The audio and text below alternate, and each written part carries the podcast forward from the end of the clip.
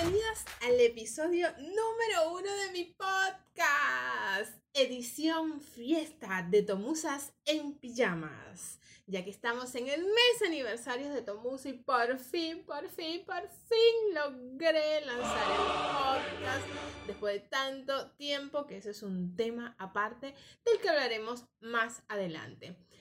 El lugar en el que cada semana les voy a estar compartiendo consejos y estrategias para que logres ser la mejor versión de ti misma, conectes con tu historia y conseguir atraer más y mejores clientes a través de ella.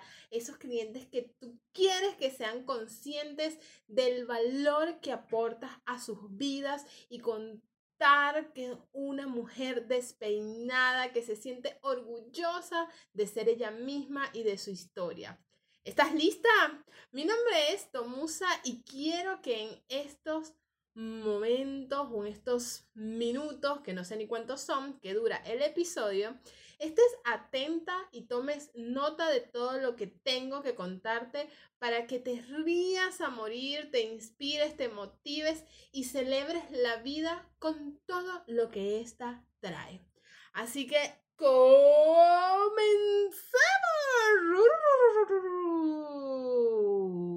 Aplausos, por favor.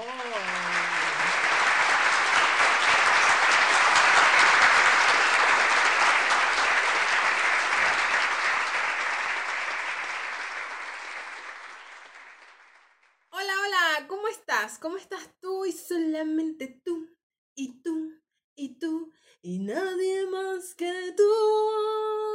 Hola mami, hola hermanito, hola bombones hermosas y toda, toda mi gente de Irapa y de Latinoamérica unida. Hoy vamos a celebrar, celebremos la vida y todas las cosas horribles que nos suceden. Bien, hay que festejarlo también.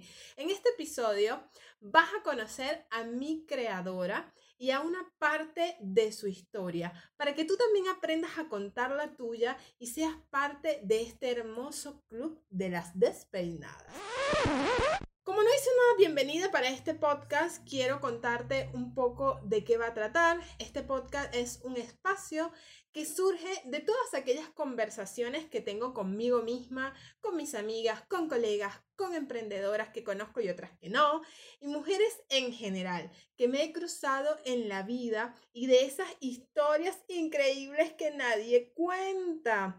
No solamente de sus historias, sino también de las metidas de pata que yo disfruto, yo disfruto, disfruto, disfruto mucho cuando me las cuentan, cuando me cuentan sus tropiezos, de esos momentos horribles, horribles, cuando uno está cansada y, y te dispones a ver una película y te sientas en el sillón de lo más cómodo y estás acurrucadita y recién allí te das cuenta que no trajiste el control remoto. Eso es horrible, eso es horrible, eso es horrible me pasa todo el tiempo. ¿Por qué? Dios mío, ¿por qué me pasa esto? Pero también vamos a hablar de, de esas risas a carcajadas que se generan detrás de bastidores y que nos inspiran siempre a seguir adelante. Hablar del dolor y de las pérdidas, de esas cosas que no que, no hablamos porque nos cuestan, se nos hace ese nudo con la garganta y que nos cuestan hablar. Como por ejemplo, también vamos a hablar de esas rabietas que agarramos cuando después de dos horas de estar en el baño nos damos cuenta que solo nos queda un cuadradito de papel higiénico. Pero ¿por qué? Dios mío, ¿por qué no me hagas esto? ¡No! o en ese momento en el que sales corriendo del baño eh, cuando vas corriendo al baño, perdón, y te das cuenta que dejaste el celular y te... y te toca leer las instrucciones del Listerine. Listerine llega donde el cepillo y el hilo no llegan. Hasta 12 horas de protección contra los gérmenes que causan la placa y el mal aliento. Si hay algún empleado de Listerine que me esté escuchando, por favor, díganle que acepto patrocinio. Pero la idea de todo esto es que juntas podamos aprender, crecer e inspirarnos en las historias de otras mujeres y saber cómo lograron andar libres y despeinadas por la vida. Me he dado cuenta que muchas mujeres no hablamos realmente de lo que nos sucede. No se habla del dolor, de los cambios, de las cosas que hemos tenido que hacer para llegar a donde estamos hoy, de esas cosas que pasan y que muchas veces del otro lado son ignoradas, porque solo hablamos de los logros o de las cosas que se ven en la superficie. Y la verdad es que existe todo un mundo detrás. Existen egos, fracasos, duelos, separaciones, pérdidas, quiebras, incluso viajes que nos han cambiado la vida para siempre. Y ni hablar de las metidas de pata, de esas en las que yo soy experta absoluta de esas conversaciones que no nos damos espacios de hablar porque nos incomodan, porque en el mundo de la perfección no tienen lugar. En mi caso, desde hace más de dos años estoy intentando hablar de temas tabú en nuestra sociedad y me han sido muy difíciles hablarlas, primero porque aún duelen y también porque no he encontrado los espacios para hacerlo o porque simplemente he creído que si al hacerlo la gente va a decir, uy, pero esta muchacha está loca, esta muchacha tiene un problema, ella tiene que ir a un psicólogo y, y, la verdad es que sí, yo sé que estoy loca y, y, sé que hace muchos años me solté el cabello y me vestí de reina, me puse tacones bueno, creé un podcast para poder así tener mi propio espacio para hablar de todo ello, porque yo sé que cada mujer es única, cada una tiene una forma diferente de ver la vida, de enfrentarla y a cada una la envuelve un talento único, ya que nuestra vida no se resume en 2300 o 200 caracteres, ya ni me acuerdo, que tienen las redes sociales. Somos mucho, mucho, mucho, mucho, mucho más que eso. Y es por eso que hoy quiero contarte la historia de mi creadora, de sus miedos y de todo lo que la despeinó en la vida y hace que hoy se tome todo con humor. Y quiero que conozcas también a otras mujeres que como yo también aprendieron a despeinarse y ser ellas mismas, porque despeinarse en la vida significa eso para mí, ser una misma, romper mandatos, reinventarse, reírnos de nuestras torpezas y celebrarnos sin culpa. Por favor, un aplauso para todas. Darnos esa palmadita por lo bueno y también por las cagadas, por, por todas esas cosas que nos dejan grandes enseñanzas. Y que quieres tú también ser una despeinada y andar por la vida con el alma desenredada. Bueno, nos pusimos un poco profunda. Pero obviamente también acá hablaremos de fotografía, marca personal, redes sociales, pero quizás eso sea lo de menos.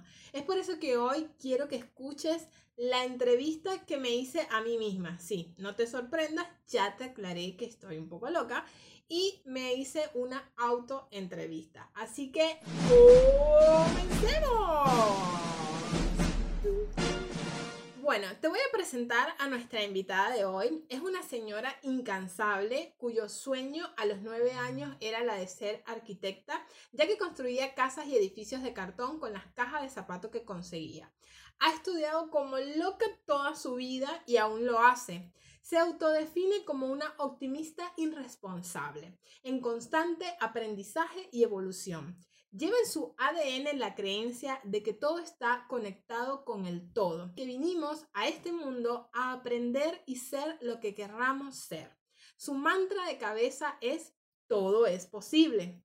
Odia cocinar, se le queman las tostadas, el café, se le seca el agua que pone a hervir, incluso cuando está parada frente a su propia cocina. Cree fielmente que la cocina es su peor enemiga y cree que su perro chimuelo no es un perro. Eh, realmente vamos a entrevistar a esta chica porque está como un poco... Eh, bueno, le habla a las plantas. Esto, esto se está poniendo cada vez más turbio. Le encanta ver Friends en cualquier época del año. Pero dejemos que ella misma nos cuente y con ustedes acá les presento a la inigualable, a la única, a la quemadura serial de tostadas. Con ustedes, Sandra Rivas. Aplausos por favor. Espero que ustedes en casa también estén aplaudiendo porque no me funciona bien. Bienvenida Sandra. Uh, Sandra con Z y H. Santo Recorcholis Batman. Nunca vi un nombre así. Gracias por la invitación, Tomusa. Creo que me debería anotar todas las veces que las personas leen mi nombre y me preguntan lo mismo. Creo que tendría un récord Guinness de todo eso. Sí, me imagino. Pero, ¿qué le pasó a tu mamá que te puso ese nombre? ¿Te tenía bronca o qué onda? No, estaba muy creativa mi mamá, pero en realidad mi nombre es con Z y luego viene la H pero en el registro me pusieron la H donde no iba y mi mamá se dio cuenta cuando me inscribió en el colegio y cuando fue a reclamar en el registro para que me hicieran el cambio, eh, prefirió dejarlo así, me imagino que era mucho papeleo y lo dejó así y dijo, bueno, que ella se arregle cuando sea grande. Bueno, creo que tu mamá definitivamente te tenía bronca. Bueno, Sandra, bienvenida. Sé que tu historia data de la era paleozoica, de la cual no entraremos en detalle porque no sé ni cuál es, pero me gustaría que nos contaras una anécdota del momento crucial en tu vida que sientas que acá inició todo. Hagamos un paréntesis acá. San es fotógrafa y tiene un estudio de fotografía donde brinda sus servicios en Argentina y sus talleres a todas las mujeres emprendedoras de habla hispana. Para llegar acá pasó por muchísimas cosas como todas nosotras y entre ellas una muy dolorosa que dio a luz a que yo naciera, o sea, yo, Tomusa. Yo tengo dos añitos apenas y es irónico, ¿no? Porque en estos dos años de feliz y grata existencia eh, vivo en el cuerpo de una anciana de 80 Sin ofender, Sam, por favor. No, no pasa nada, tranquila. Bueno, no nos vayamos por las ramas y cuéntanos cuál fue ese momentum, ese momento en que dijiste, bueno, acá, hoy, después de tantos años, que tú dices, bueno, ahí arrancó todo. Wow. Eh, sí, ese momento fue cuando tenía 24 años, por allá en el 2008. Eh, más o menos en una fecha como esta, finales de julio, principios de agosto, eh, estaba estudiando el primer semestre de Derecho eh, en la Universidad Santa María, en Caracas, Venezuela. Y me acuerdo que el 31 de julio cumplía años una amiga que estudiaba contaduría ahí cerca de, de, la, de la facultad donde yo estaba y íbamos a celebrar su cumpleaños y había organizado todo un evento, iba a la fiesta, era como, bueno, la fiesta del momento. Y yo estaba em, haciendo los exámenes finales de ese primer semestre. Recuerdo que estaba sentada en el, en el pupitre, ¿no? y, y, de repente, mientras escribía, eso era un dolor, un dolor que me empezó a dar y yo decía, qué raro ese dolor, ese dolor, y decía como un dolor en la parte baja de, del abdomen. Y yo decía, Dios mío, pero me estoy muriendo, ¿qué es esto? Termino el, el examen y salgo como puedo. Y habían como unos bancos así entre el medio de las aulas y, y me tiré, me tiré ahí. Un amigo, todos, ese fue un viernes, todos se iban eh, de, de, joda, de fiesta, porque mi amiga cumplía año el sábado, pero lo iban a celebrar el viernes para sábado. Y un amigo de verdad que dijo, no, Santo, estás mal, te llevo a tu casa, yo por favor, si me lleva a mi casa, me deja ahí eh, para mala suerte mía. Yo creo que en ese momento se, se unieron todas las fuerzas del mal para, para que me pasara todo lo malo que me tenía que pasar en un momento punto determinado, ¿no? Llego a mi casa, mi familia se había ido a la isla de Margarita a pasar, porque justo julio y agosto es como la época de verano acá en Argentina, y se habían ido a pasar las vacaciones y yo estaba sola, entonces era buenísimo porque yo estaba sola, casa sola, todo solo, o sea, tipo, nada, era la reina del lugar. Y resulta ser que, bueno, nada, llego a casa y el dolor no se me quitaba, llamo a mi madrina y me dice, no, tómate un tecito de manzanilla. Y yo, bueno, pues me tomo mi té de manzanilla. Una persona de 24 años que, como sabrás, odia la cocina, que no conoce nada de esas cosas, que nunca se había enfermado, nunca había pisado una sala de hospital, nunca le había pasado absolutamente nada en la vida, siempre fue una persona súper sana y, y por lo menos desde que tengo uso de razón. Y, y la verdad que no entendía nada. Bueno, me acuesto, todo. eh, y empezó el tormento, o sea, fue horrible esa noche, dolor, dolor, dolor. Yo en, en Venezuela vivía en, hacia la zona del oeste, eh, lo que, lo que se, se, conoce como el Boulevard de Katia, y ahí había un eh, hospital que se llama el Periférico de Katia, que imagínate un viernes para sábado en una, una, zona de la ciudad sumamente peligrosa. Bueno, como todos saben, la delincuencia que hay en Venezuela y todo eso, pero no vamos a entrar en detalle en eso. Yo me fui a las 4 de la mañana caminando porque el dolor ya era, un, era, era tanto el dolor que ya yo no sabía qué, qué, qué, qué hacer. O sea, yo, yo no pensaba. Yo me acuerdo que lo único que dije fue, uy, el periférico. Y me fui, me acuerdo que me llevé la llave 100, 100 bolívares en ese momento que todavía era plata. Y me fui, me fui así como estaba, me fui caminando del dolor con la mano en la parte baja del abdomen, en la parte derecha. Me fui caminando llorando, yo pasé toda la noche vomitando.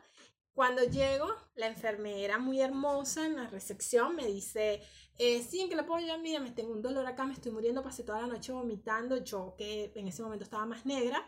Em, eh, estaba pálida y, la, la, chica me dice, bueno, estamos atendiendo a todos los heridos de bala. Eh, anótate acá y en lo que se desocupe un doctor, te vamos a atender. Y yo, ¡Ah! voy a morir, voy a morir, Dios mío, ¿por qué me pasa esto a mí? Voy a morir. Y bueno, resulta ser que eh, estando allí veía cómo pasaban los heridos de bala, literalmente. Yo me acuerdo que en ese momento, ay, me había llevado el celular en ese momento, como pude, dije, nada, acá me van a robar, acá me van a violar, acá me van a matar, porque no vaya a ser que venga uno que no terminó de, de matar a este señor y se lo cuento con toda la crudeza del mundo, pero bueno, era la realidad que yo tenía en ese momento. Y justo cuando estaba ahí, eh, mando un mensaje de una amiga que se había ido a la fiesta y me dice, ¿dónde estás? Eh, yo vivía justo hacia la entrada de lo que era La Guaira, que era como el litoral de Caracas, donde están las playas. Y me dicen, vamos pasando, te pasamos a buscar, porque vamos en el auto, te pasamos a buscar. Y yo le digo, amiga, me estoy muriendo, estoy en el periférico de Katia, que estaba justo a la salida de la autopista, quedaba, o sea, le quedaba de camino. Y la verdad que ella se baja se bajó, llegó ahí cuando yo la vi, eso fue como, yo creo que fue como la anunciación, así como cuando María, si, si eso realmente pasó, eh, vio a, al ángel así que llegó, yo la veo a ella que entra así con luz, ella estaba toda, estaba obviamente eh, ebria, eh, o sea, había pasado toda la noche de joda y todo, y, y yo le digo, me estoy muriendo. Ahí se le quitó todo, se le pasó todo. Y, y me dice, pero tú qué haces acá? O sea, tú, tú, no trabajas, tú no tienes un seguro, tú no tienes una obra social, tú no tienes... Y yo, sí, yo tengo esto. Sí, yo lo tengo. Por favor, llévame, sácame de acá. ¿Qué es esto? Y en eso llama, llama un taxi y eh, en medio del taxi, bueno, ¿a dónde vamos? Y yo al toque llamo a, a quien en ese momento era mi jefe eh, y le digo, Roberto, me estoy muriendo, ¿qué hago? Vete ya para la clínica tal, que era lo más cercano que tenía, ahí te van a atender, eh, el seguro te va a cubrir todo, tranquila, en Venezuela la obra social se le dice seguro, y te va a cubrir todo, tranquila, vete para allá. Y, y, así hice y me fui. Y cuando llego allá, obviamente me atienden por emergencia, me pasan a, a, a emergencia, el, pasen todo el papeleo, toda la cosa. Yo ya esto, te estoy hablando que ya se habían hecho las 10 de la mañana, desde toda la noche, eh, 4 de la mañana que salí hasta las 10 de la mañana que hicieron todo el ingreso, la cosa, no sé qué más, me hacen los estudios, eh, me hacen todo y viene el médico de guardia. Una vez que llega el médico de guardia, eh, me, dice, me dice, bueno, me empieza a hacer los, los, estudios como más palpables y me dice, bueno, respira profundo y cuando me toca la parte del abdomen, me hunde el abdomen y saca la mano, el grito, no hago el grito acá porque se las vamos a aturdir a todas, pero fue como, ¿qué es esto? ¡Santo Dios! Y yo que no soy exagerada y dramática, te podrás imaginar que toda la sala de emergencia fue como, ¿qué le hicieron a esa pobre muchacha? Y resulta ser que, bueno, nada, eh, el médico me dice, bueno, acabamos de confirmar un cuadro de apendicitis eh, importante, hay que operarte. ¿Qué? ¿Cómo? ¿What?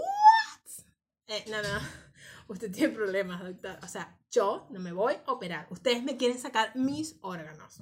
Así que bueno, acá empezó toda una travesía y te hago toda esta, todo, te, te cuento todo esto porque la verdad es que eh, para mí eh, ese momento fue como, wow, yo no puedo creer, o sea, yo ayer estaba súper sana, eh, era una persona tipo, nada, o sea, yo no sabía ni que, yo ni siquiera sabía que era una apendicitis, ni, ni, ni, ni, que era eso.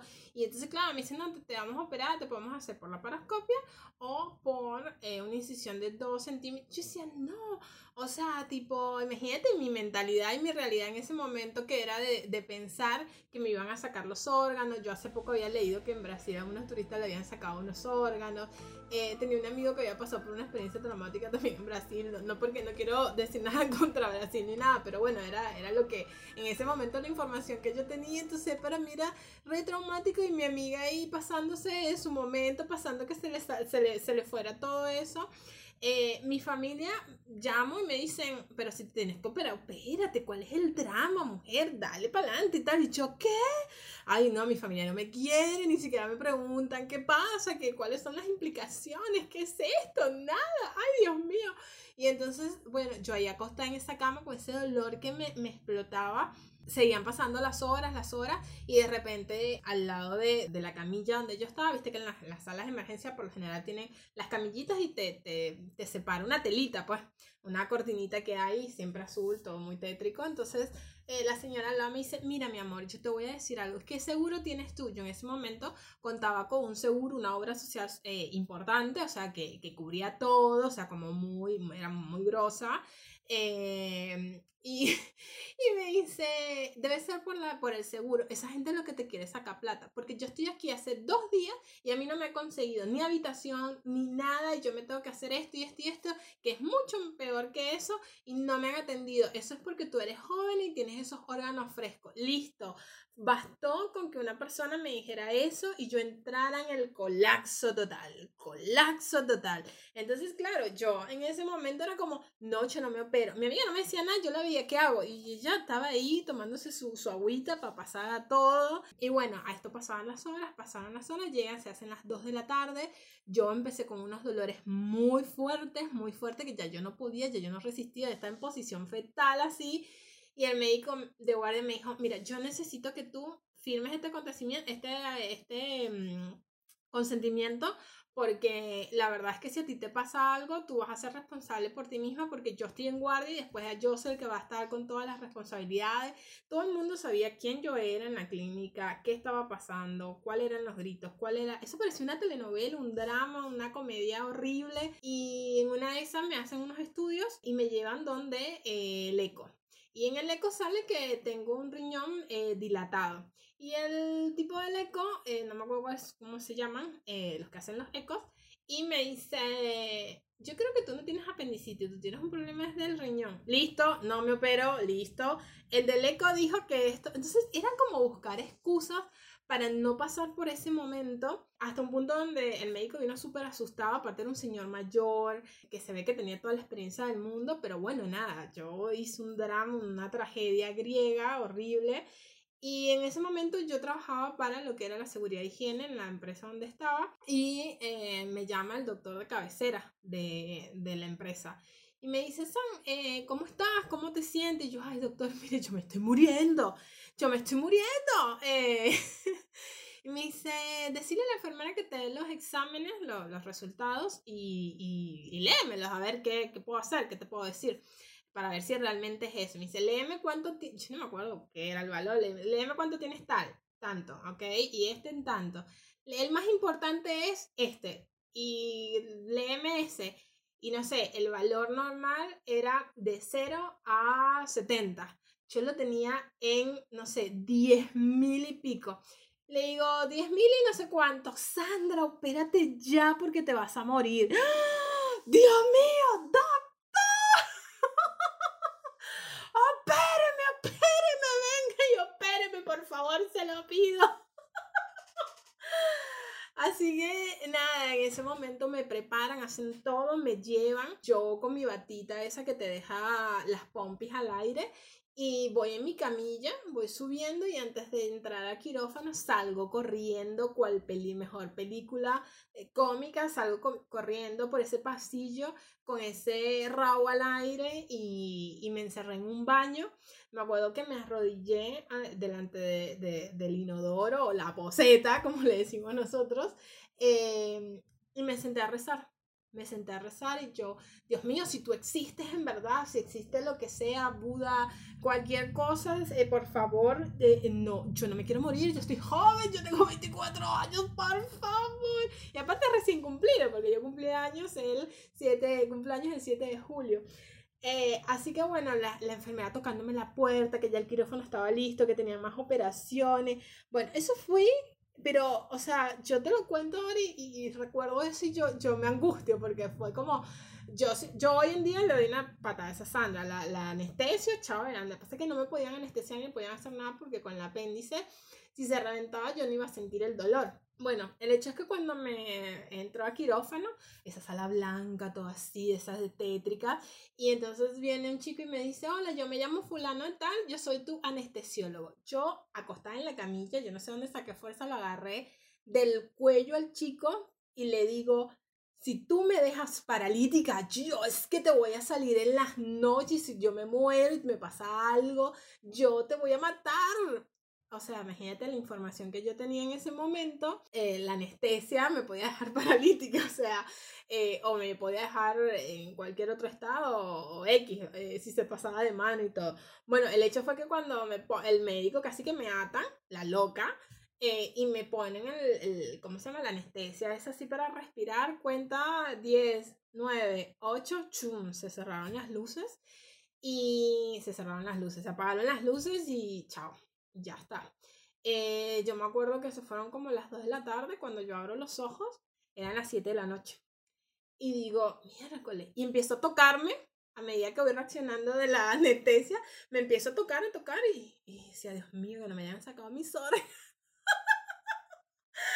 yo seguía con el tema de los órganos, pero es una locura, San, una locura totalmente. Sí, sí, yo sé que sí, es una locura, pero bueno, eso fue lo que viví yo en, ese momento, esa fue mi realidad. Y cuando despierto y veo la hora, le pregunto, veo a la primera persona que veo es una enfermera con una cara de orto, o sea, una cara horrible. Porque claro, todos habían pasado por todo. Entonces yo nunca tuve, tomé conciencia de que, eh, de, de, de, todo el, de todo el peligro que realmente me puse yo sola. Y, y, ahí fue cuando ella me dice, tardaron mucho tiempo, no te pudieron hacer esto por la paroscopia porque se te reventó el apéndice y eh, te dio, eh, tuviste peritonitis aguda, estuviste a esto de, de irte, tuvimos que hacerte un lavado intestinal eh, porque bueno, eso, eso es como la, la, la, apéndice, es como, bueno, como el, tachito de basura que tienes en el, en el cuerpo y cuando eso se, se, pudre y demás, ahí tienes todo eso y si eso te agarra eh, otros órganos o algo, bueno, hay gente que ha muerto de eso. Y yo así, Dios, bueno, cuando me pasan a la habitación, veo rostros amigos, conocidos, eh, veo a, a, mi padrino, veo una prima, su novio, a mi amiga, la mamá, y todos con cara, pero unas caras, yo decía, bueno, ah, me dijeron, no puedes hablar. O sea, imagínate yo que hablo hasta por los codos, no podía hablar. Todos viéndome con cara, pero yo decía, ay Dios mío, pero nadie se alegra de que yo estoy viva. Pensando, ¿no? Yo por dentro. Claro, después me entero que el médico les formó tal lío a todos ellos por mi causa, porque me dicen, yo le entiendo que ella, eh, con su expediente, siendo una persona sumamente sana, que nunca había pisado un hospital, eh, eh, y ustedes no la apoyaron lo suficiente como para que ella tomara la decisión de decir, Sandra, tenés que, operarte. Entonces ahí fue como, bueno, nada, así transcurrí, se supone que eso es algo ambulatorio, yo pasé una semana completa en la clínica con todos los cuidados y demás y todo eso. ¿Y a qué me llevó esto? Eh, primero tuve, eh, fue como el primer quiebre, ese momento donde todo empezó, todo empezó todo este camino de, de saber quién era yo, porque primero yo llegué ahí eh, comiendo muy mal, muy mal, eh, yo tenía esa falsa idea de que tenía que trabajar, de que tenía que estudiar, de que tenía que tener una reprofesión, de que tenía, bueno, todas esas boberías que nos cuentan que tenemos que hacer y ser. Eh, yo me las creí, como mucha gente sé que le ha pasado. Y yo trabajaba de día, estudiaba de noche.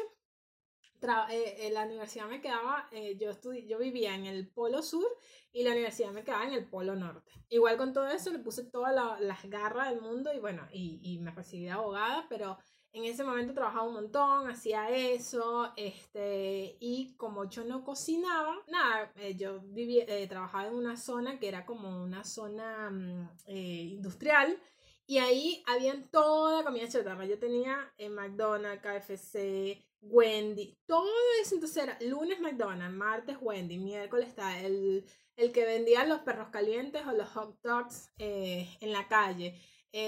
lástima que ya no habían los los, los carritos de, de, los panchos, de, ¿cómo se llaman los panchos? No? De, de estos de, del asado que, que venden, eh, de las patis que venden acá en Argentina, ¿no?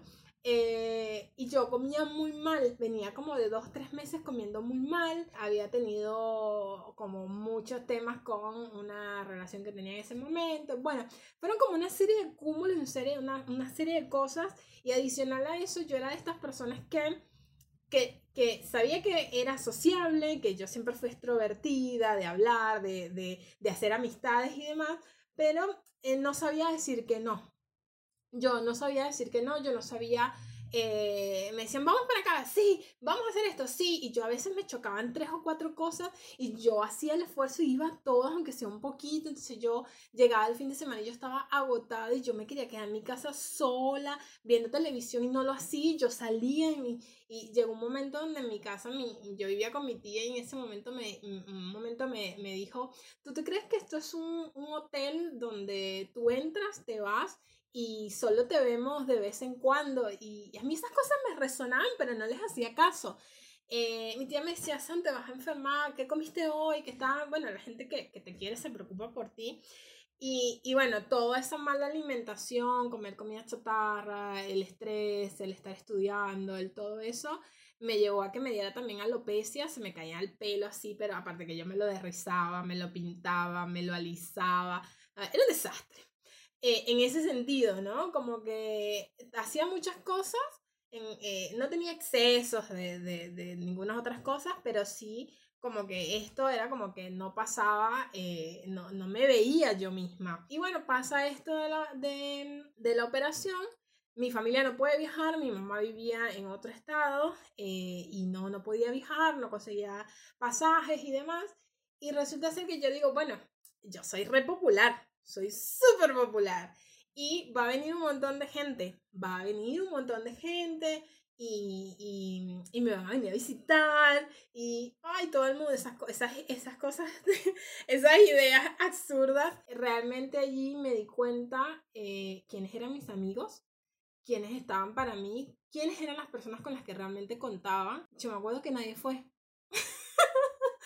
nadie fue, nadie fue, nadie fue y, y, y, es triste, y es triste. Y yo decía, ah, ¿cómo es posible que yo con fulana eh, me la pasaba todo el tiempo para arriba y para abajo, uña y mugre, y que no haya venido a verme en un momento tan delicado como este? Las personas que fueron eran personas que yo hasta me había olvidado que existían.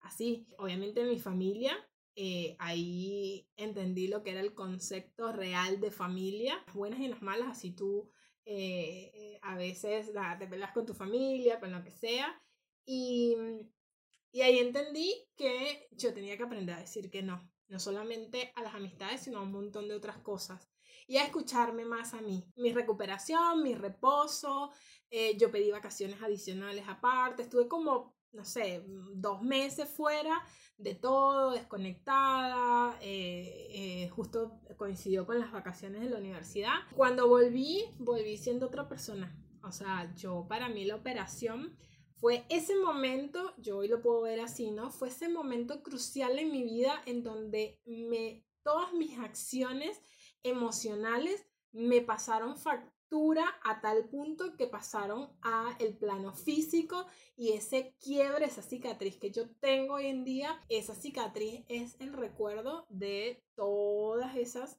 eh, cosas que pasaron y de empezar el camino de escucharme más a mí. Wow, Sandra, la verdad es que yo te escucho y por momentos quería eh, ponerte una anestesia y mandarte directamente al otro mundo. wow, increíble. La verdad es que pudiste haber muerto y, y tú poniéndole todo el drama del mundo, pero bueno, nada, son cosas que pasan, son cosas que nos enseñan. Y bueno, para ir cerrando, ¿qué consejo les darías a las mujeres que te están escuchando para que ellas aprendan a escucharse más? Bueno, lo primero que, que, les diría es que escuchen su corazón, que se escuchen, que se escuchen mucho, que presten atención a su intuición y apaguen el ruido de afuera. Nosotros estamos hechas para, para muchísimas cosas y, y, tú también, tú que estás ahí escuchándome atentamente, también fuiste hecha para, para mucho más. Sea lo que quieras lograr, tú puedes hacerlo. Eso que quieras hacer, que no sea porque... Eh, tienes que eh, eh, hacérselo ver a otra persona, a tu mamá, a tu papá, a, tu esposo, a tus hijos. No, hazlo porque realmente seas tú la que quieres hacerlo y no por lo que eh, te digan los, los demás.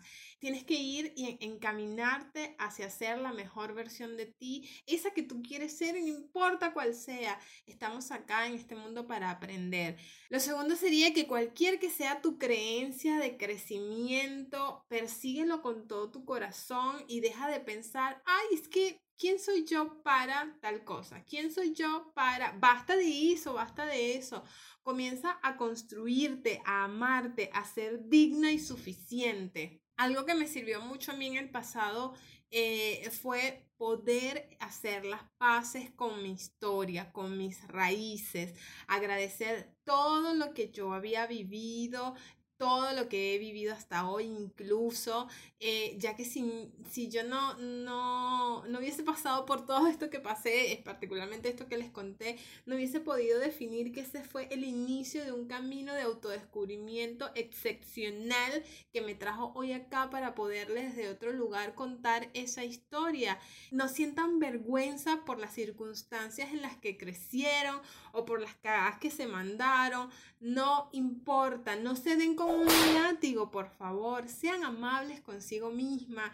Nadie nos enseñó cómo vivir la vida, para eso vinimos, para aprender, para evolucionar, para transformarnos. Durante muchos años yo me avergoncé de mis raíces, de mi historia y, resulta que eh, una época donde mis raíces eh, eran lo que a mí me definía, eran esas cosas que a mí eh, me hacían ser quien era. Y cuando migré a Argentina, mi historia fue todo lo que yo tenía, me aferré a ella, mi historia me salvó, yo empecé a entender que eh, cuando llegas en un mundo donde nadie te conoce, donde estás sola, donde llegas a una ciudad tan grande como Buenos Aires, la ciudad de la furia, y donde empiezas a conectar y, y hacer una carrera creativa, empiezas a explorar hacia adentro y a ver que lo que te diferencia del resto es todo tu bagaje profesional, humano, eh, tu descendencia, todas esas cosas que en algún momento de las cuales sentiste vergüenza.